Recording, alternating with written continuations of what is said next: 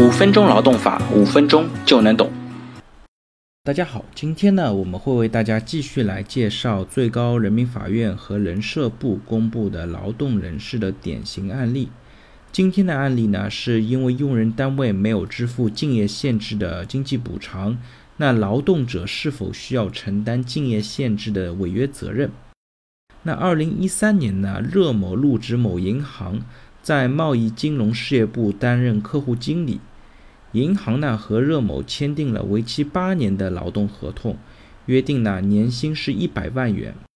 这个合同呢还约定了保密和竞业限制条款，约定呢热某需要遵守竞业限制协议的约定，离职之后呢不能再诸如银行、保险、证券等金融行业从事相关工作。竞业限制的期限呢是两年。同时呢，双方还约定了，乐某呢如果违反了竞业限制的义务，应当赔偿银行违约金两百万元。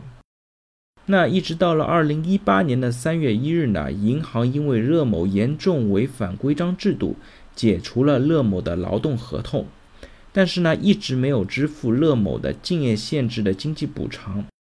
那到了一九年二月份呢，乐某入职了另一家银行，从事客户经理的工作。到了二零一九年的九月份呢，这家银行发现了这个行为，于是呢申请了仲裁。那最终呢，仲裁委员会呢驳回了银行的仲裁请求。那这个案件的主要争议焦点呢是银行没有支付竞业限制的经济补偿，热某呢是否需要继续承担竞业限制的违约责任？那根据我们国家的相关司法解释呢，当事人在劳动合同或者保密协议当中约定了竞业限制和经济补偿的，劳动合同解除或者终止之后呢，因为用人单位的原因导致三个月没有支付经济补偿，这个时候呢，劳动者可以请求解除竞业限制的约定，那人民法院呢也应当予以支持。那用人单位呢没有履行竞业限制期间的经济补偿义务，并不意味着劳动者可以有约不守。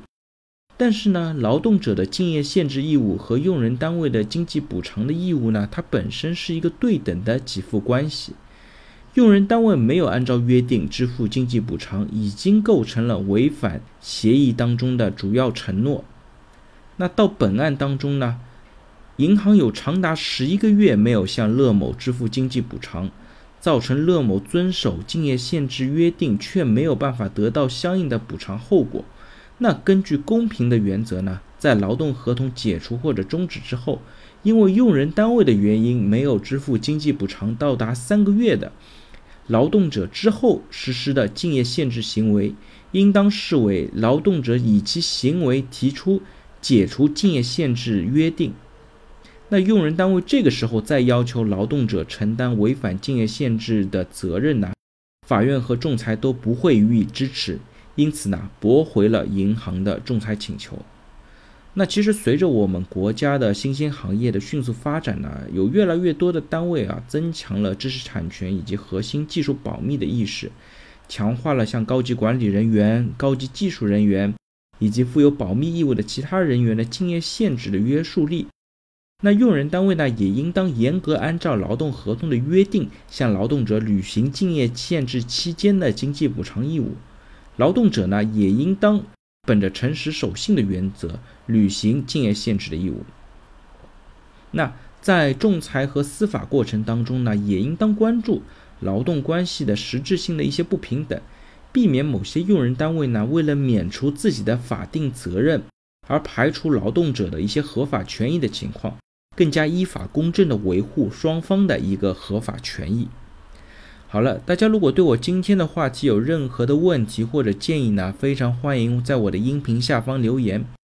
也非常欢迎将我的音频转发给任何有需要的朋友，也许真的可以帮助到他。那我们下一期再见。